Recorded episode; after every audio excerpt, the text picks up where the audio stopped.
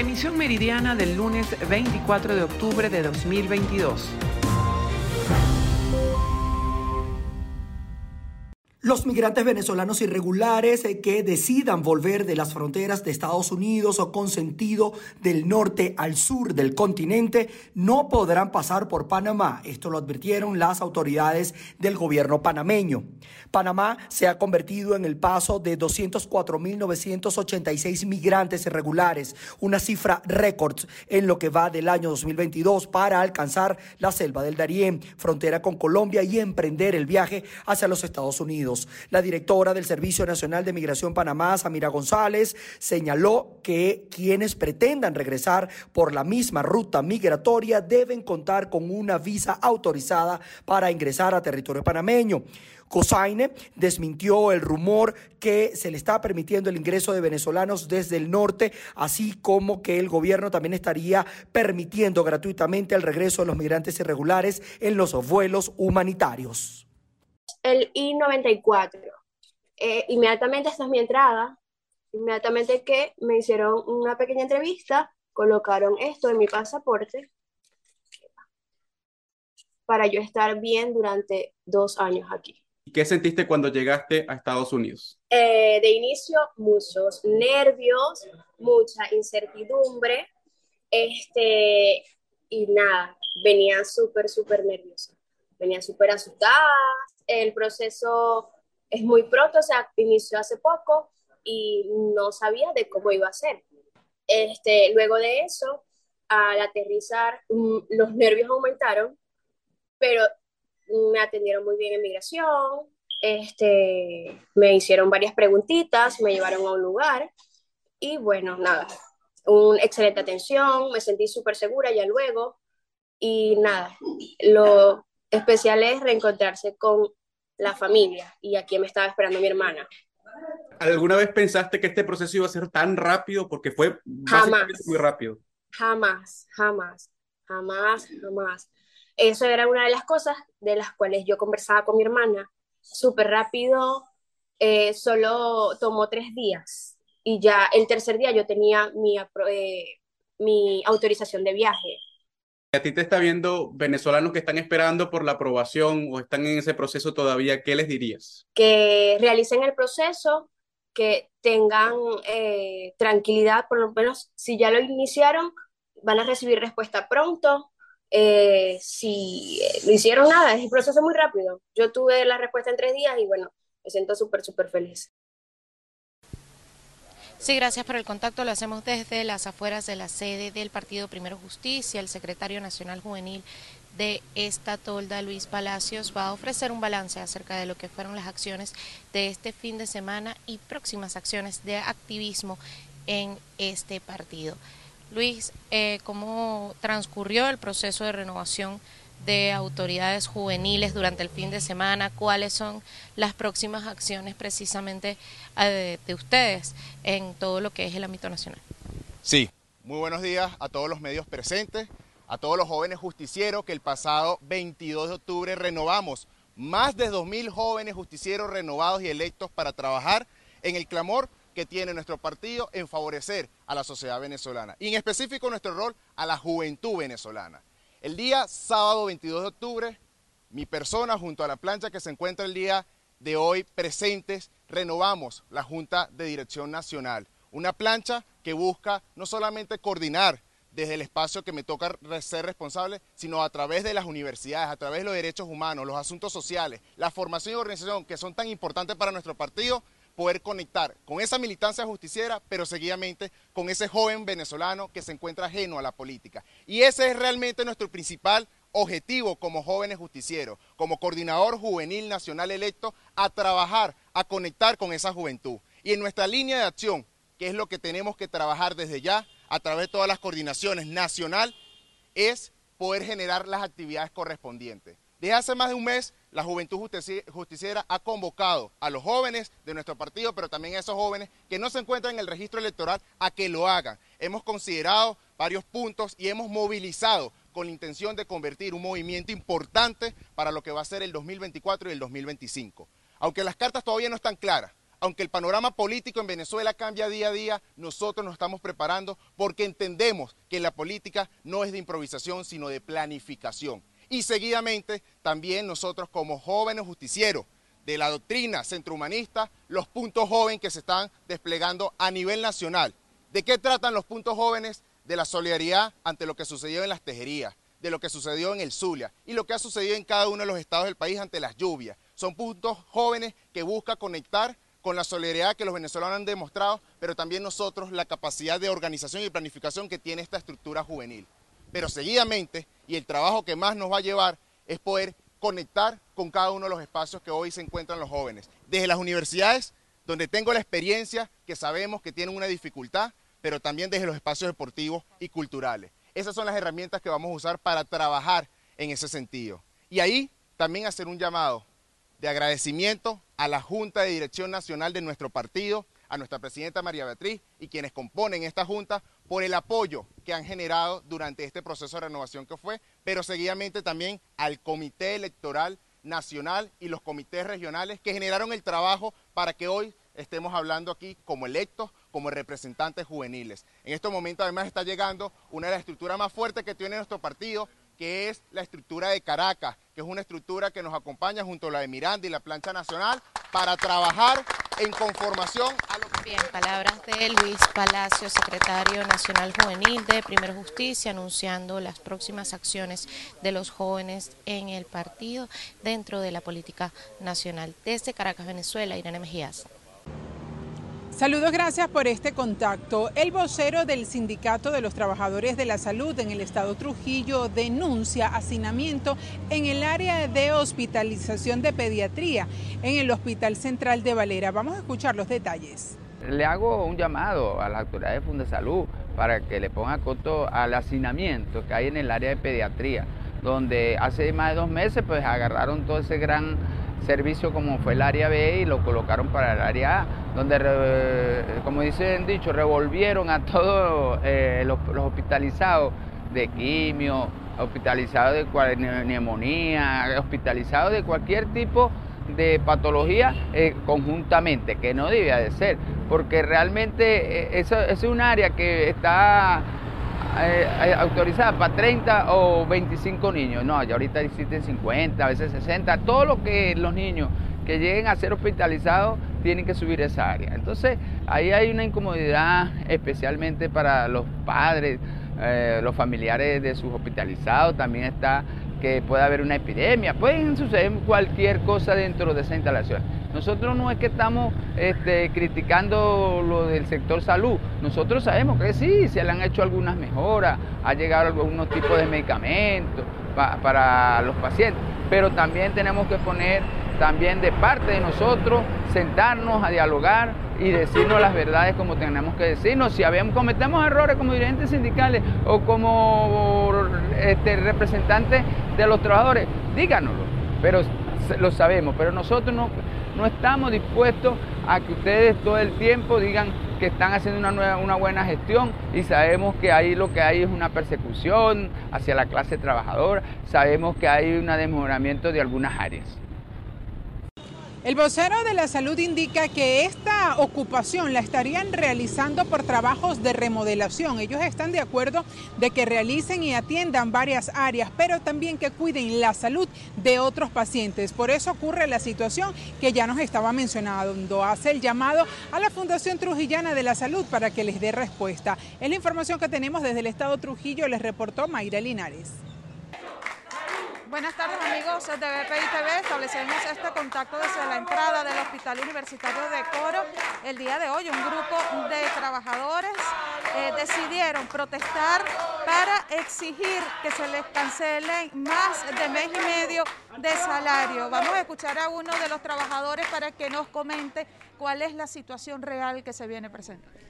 Bueno, sí, en el día de hoy estamos todos los trabajadores y trabajadoras que, que, fueron afectados por la transferencia que hizo el Ministerio del Poder Popular para la Salud al Estado Falcón. Ellos eran un personal que eran centralizados y que fueron transferidos a, la nómina no descentralizada. ¿Qué es lo que está sucediendo acá? Que más de 160 trabajadores eh, no fueron incorporados a la nómina en el Estado Falcón y por lo tanto eso ha traído como consecuencia que ellos no han percibido el salario desde el mes de septiembre, no, no, le han cancelado este, eh, la prima de aguinaldo, eh, su mes de aguinaldo, no le han cancelado la segunda parte del bono de, batas, uniformes y zapatos, no están cobrando sus bonos nocturnos lo que les corresponde, no les cancelaron sus bonos vacacionales, o sea, una serie de beneficios que ellos han venido perdiendo y que para nosotros como organización sindical esto es una violación a la constitución, a la ley, a la inamovilidad laboral que existe en el país, por tanto, esto es un despido indirecto que le están haciendo a los trabajadores y las trabajadoras. Nosotros le hacemos un llamado a la autoridad de salud, al doctor Jesús Oticochea, a la jefe de recursos humanos Doris Gamero, que nos dé respuesta rápida, efectiva y oportuna y que sean incorporados estos trabajadores y trabajadoras inmediatamente a la nómina y que también sean evaluados, porque los jefes no lo quisieron evaluar por cuanto ellos no eran trabajadores, por cuanto no están en una nómina del Estado. Bien, muchísimas gracias. Vamos a conversar con una de las trabajadoras quien viene de un municipio foráneo para que nos diga, este, para que nos cuente su testimonio, la situación que está viviendo. Buenos días, mi nombre es Aide Caldera de la parte de vacunadoras, donde somos un grupo de 48 o 45 de la nómina centralizada donde no nos han cancelado nuestro salario.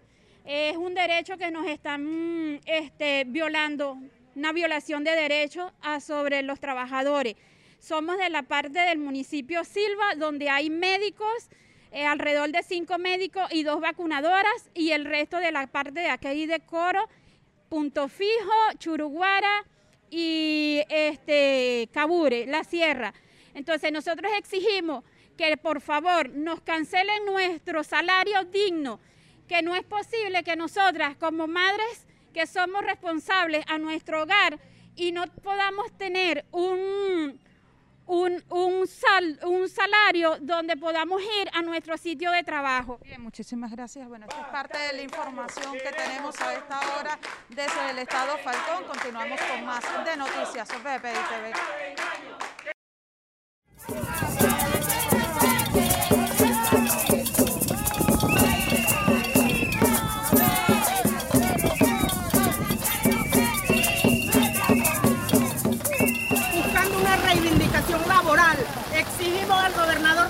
El pago pronto del bono recreacional y de alimentos, que nos corresponde como un beneficio logrado por convención colectiva y que está pautado dentro de la misma convención que debe ser cancelado en los primeros 15 días del mes de julio. Hasta la fecha no hemos recibido ningún tipo de respuesta. Exigimos al gobernador que se nos ese compromiso, ya que su eslogan tan popular dice tu compromiso es contigo. Entonces nosotros somos parte de ese compromiso. Por favor, gobernador del estado, somos gente de la tercera edad, la mayoría con problemas de salud, que devengamos salarios muy pocos, que no alcanzan ni siquiera para gastos de alimentación, mucho menos para cubrir gastos de medicina, ni, ni quirúrgicos. El llamado es al gobernador del estado y a los personeros del gobierno a cumplir pronto con ese compromiso que es una reivindicación netamente laboral. El magisterio, así como la Federación Venezolana de Maestros, ha denunciado en múltiples oportunidades las fallas que presentan los planteles educativos en el territorio nacional.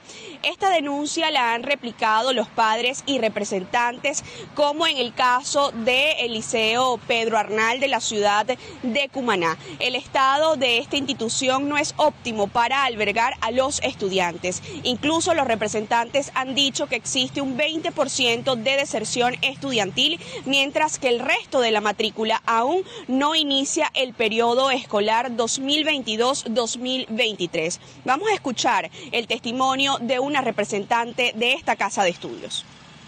El Liceo Pedronal viene pasando por una situación de hace más de tres años, donde aquí la delincuencia primero ha hecho de estrago y, las autoridades cercanas a la institución ha hecho caso omiso a eso. Eso primeramente. Luego se ha venido poco a poco desmantelando, los amigos de gente han seguido desmantelando el liceo y ahora los chicos nuestros hijos están metidos en una, en instalaciones donde vieron tres, el año pasado vieron tres veces a la semana clase tres veces. Hasta dos, dos días, por ejemplo, los grados quinto y cuarto año veían dos días. Ajá. Y lo demás. Entonces, la cuestión es que queremos que las autoridades, porque ya hemos hecho mesa de trabajo, plan de trabajo, queremos es que ahora tomen, tomen el toro por los cachos y le den respuesta a esto. Porque ya la jefa de zona educativa sabe de esto. Ya el gobernador sabe de esto. Entonces nos están diciendo ahora que nosotros tenemos que meternos por la APP del BEN, agarrar y decirle que tiene que ser 70, 70, 70 denuncias para poder acudir a esto. Esto es verdad un caos tremendo. Queremos que nuestros hijos inicien clase. Hoy estamos nosotros por poquito que estamos aquí, porque queremos, pero después vamos a trancar las, las calles porque vamos a hacer marcha, vamos a cerrar todas las calles de la ciudad. Los representantes no descartan ejercer acciones de calle ya que están preocupados por el futuro de sus hijos. Desde el estado Sucre reportó para ustedes Andrea Fabiani. Amigos de BPI TV, el día de hoy nos encontramos en el sector Belén, donde los representantes, además también de los trabajadores de la Unidad Educativa Año Internacional del Niño 1, se encuentran manifestando en contra de un posible desalojo. Vamos a escuchar las declaraciones de Daniela Lozada, quien es representante de preescolar de esta escuela, para que nos comente un poco acerca de lo que está ocurriendo. Buenos días, mi nombre es Daniela Lozada, yo soy representante de la sección A. Estamos acá reunidos porque desde hace más de un mes se viene suscitando un percance en el preescolar Año Internacional del Niño 1, ubicado en el sector Belén, pasaje María Simona. ¿Qué sucede?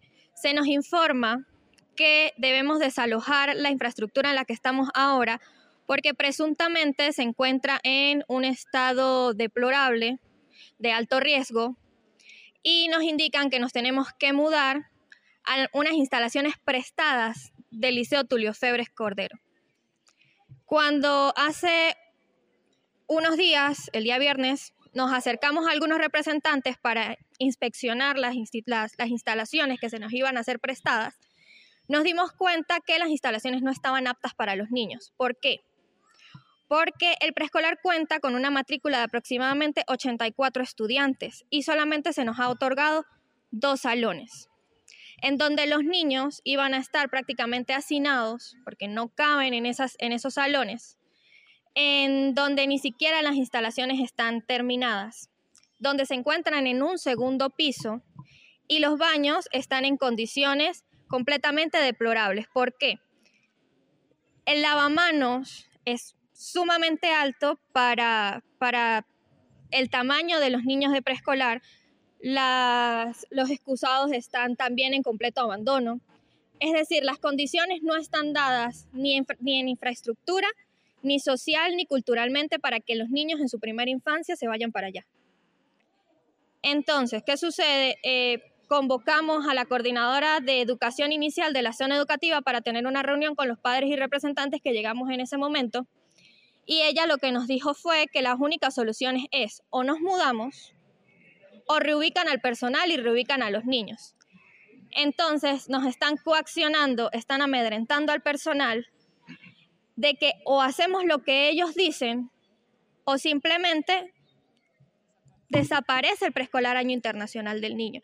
Ellos alegan que están haciendo todo esto en pro a los beneficios de los niños, pero realmente no están cumpliendo con ninguno de los artículos de la Constitución, no están cumpliendo con los trámites legales no están cumpliendo con absolutamente nada porque ni siquiera hay un registro, una gaceta o una circular donde se le informe a la directora el porqué de la situación. Muchísimas gracias por las declaraciones, amigos de BPI TV. Es parte de la situación que se presenta en el estado de Mérida. Reportando desde la ciudad andina, soy José Gregorio Rojas. BPI TV. Arrancamos la semana en el estado Lara con una encuesta que se realizó en el centro de la ciudad de Barquisimeto preguntándole a los ciudadanos de a pie si hubiese un proceso electoral el día de mañana en Venezuela, ¿usted saldría a votar? Estas fueron las respuestas. Si se dan las condiciones idóneas, ¿verdad? Sí, con un CNE que sea transparente, con una primaria que de verdad a nivel internacional que sea coherente, que vengan representantes, gente, observadores claros, que no sean impuestos por el gobierno y que estén dadas todas las características que queremos que no hemos visto en los últimos 10 años en Venezuela. Si están las condiciones, como lo está estableciendo la, la Mesa de la Unidad, donde se den unas, unas primarias en primer lugar y haya las condiciones representativa dentro del CNE, sí saldría a votar. Saldría a votar, claro que sí. Es la única eh, alternativa que podríamos tener frente a un régimen pues, que cada día nos oprime y cada día tiende más a empobrecernos. Bueno, eso depende si eh, eh, se respeta la autonomía de poder. Por ejemplo, el CNE que se respete, que sea imparcial, yo lo haría con mucho gusto, pero en estos momentos está en duda. Aun cuando no existe un cronograma electoral para Venezuela, la administración de Nicolás Maduro asegura que para el año 2024 pudiera generarse un proceso electoral en el país. La oposición venezolana, por su parte, asegura que para el año 2023 van a realizarse elecciones primarias para elegir un único candidato que se enfrente a la administración actual. Desde Barquisimeto, en el estado Lara, reportó para ustedes Andreina Ramos. Desde el Estado Carabobo, región central de Venezuela, a mi lado Franklin López, presidente del Centro de Ingenieros en el Estado Carabobo. Hoy estaremos conversando a propósito de los 161 años de aniversario sobre el cronograma de actividades, eh, pero también nos estará dando detalles sobre este conversatorio que tendrán de transición energética. Buenos días, Ruth. Gracias por acompañarnos. Bueno, efectivamente estamos eh, iniciando los 161 aniversarios del Colegio de Ingenieros de Venezuela. Y bueno, efectivamente, hemos decidido que definitivamente el Colegio de Ingenieros de Venezuela tiene que enfocarse sobre, el tema, sobre los temas de actualidad, los temas que van a permitir que este país pueda evolucionar favorablemente. Y por eso es que estamos abordando el tema de la transición energética en este, en este caso en particular. Vamos, eh, estamos coordinando conjuntamente con el Centro de Ingenieros del Estado Falcón un congreso que realizaremos en el mes de marzo del próximo año, a finales del, mes de marzo, donde vamos a tocar ese tema. Definitivamente ya este, tenemos que, ante esa situación que tenemos en el país, donde permanentemente los apagones nos están, nos están paralizando de alguna forma el país, tenemos que buscar nuevas alternativas. Y entre esas alternativas, por supuesto, que tenemos el tema del hidrógeno, el hidrógeno verde, que hoy en la tarde vamos a tener una conferencia sobre ese tema, sobre la geopolítica de la transformación con el hidrógeno verde, pero también vamos a tener que, tenemos que tocar el tema sobre los paneles solares, cómo, de qué manera podemos nosotros impulsar eso, eh, en los parques eólicos, que precisamente ese congreso se va a realizar en punto fijo porque allí tenemos un parque eólico. Definitivamente podemos recuperar algunas instalaciones ya que tenemos, pues bueno, Guri es una de las de la, de generadoras de energía eléctrica más grandes de, América, pero tenemos que también enfocarnos sobre otros temas. Y vamos a tratar un tema actualizado que los factores que, este, coincidentes entre lo que ocurrió en el deslave de La Guaira con el que ocurrió en Tejería. Eso lo vamos a estar trabajando con la persona que fue la autoridad, única de eh, allá en La Guaira y que bueno conoce este tipo de situaciones de deslave en el país. Declaraciones de Franklin López, presidente del Centro de Ingenieros en el Estado Carabobo, nos adelanta que para el mes de marzo del próximo año se estará realizando el primer conversatorio sobre transición energética, esto en el Estado Falcón. Además, invitó a toda la colectividad a las actividades que inician el día de hoy de cara a los 161 años de aniversario del, del Colegio de Ingenieros de Venezuela. Es parte de la información que tenemos al momento para ustedes, quien reporta Ruth La Verde. Una mujer venezolana fue condenada a ocho años de prisión por el secuestro de una menor indígena de solo cuatro meses de nacida. El hecho se registró en el municipio de Bello, en el departamento de Antioquia.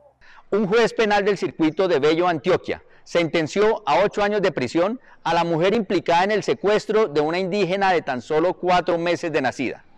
Los hechos investigados ocurrió en el 31 de mayo de este año en un centro comercial en el municipio de Bello, Antioquia, donde la procesada se llevó con engaños a la menor con la excusa de comprarle ropa. La mujer fue identificada como Sayerrín de los Ángeles de Acosta Álvarez, quien fue capturada en flagrancia, por lo que su abogado llegó a un preacuerdo con la fiscalía para que la pena no fuera mayor. La extranjera fue capturada en flagrancia por la Policía Nacional el primero de junio en el mismo centro comercial donde se cometió el secuestro y a donde regresó para devolver a la niña ante la presión ejercida por las autoridades. La procesada fue sentenciada por el delito de secuestro simple agravado atenuado. Además de la prisión de ocho años en un centro carcelario, el cual determinará el Instituto Penitenciario y Carcelario IMPEC, a la mujer se le impuso una multa de 400 salarios mínimos. En Bogotá, Miguel Cardosa, BPI TV. As returning officer in the leadership election, I can confirm como escrutador en la elección de liderazgo, puedo confirmar que hemos recibido una candidatura válida. Y Rishi Sunak es por tanto elegido como líder del Partido Conservador. Rishi Sunak is therefore elected as leader of the Conservative Party.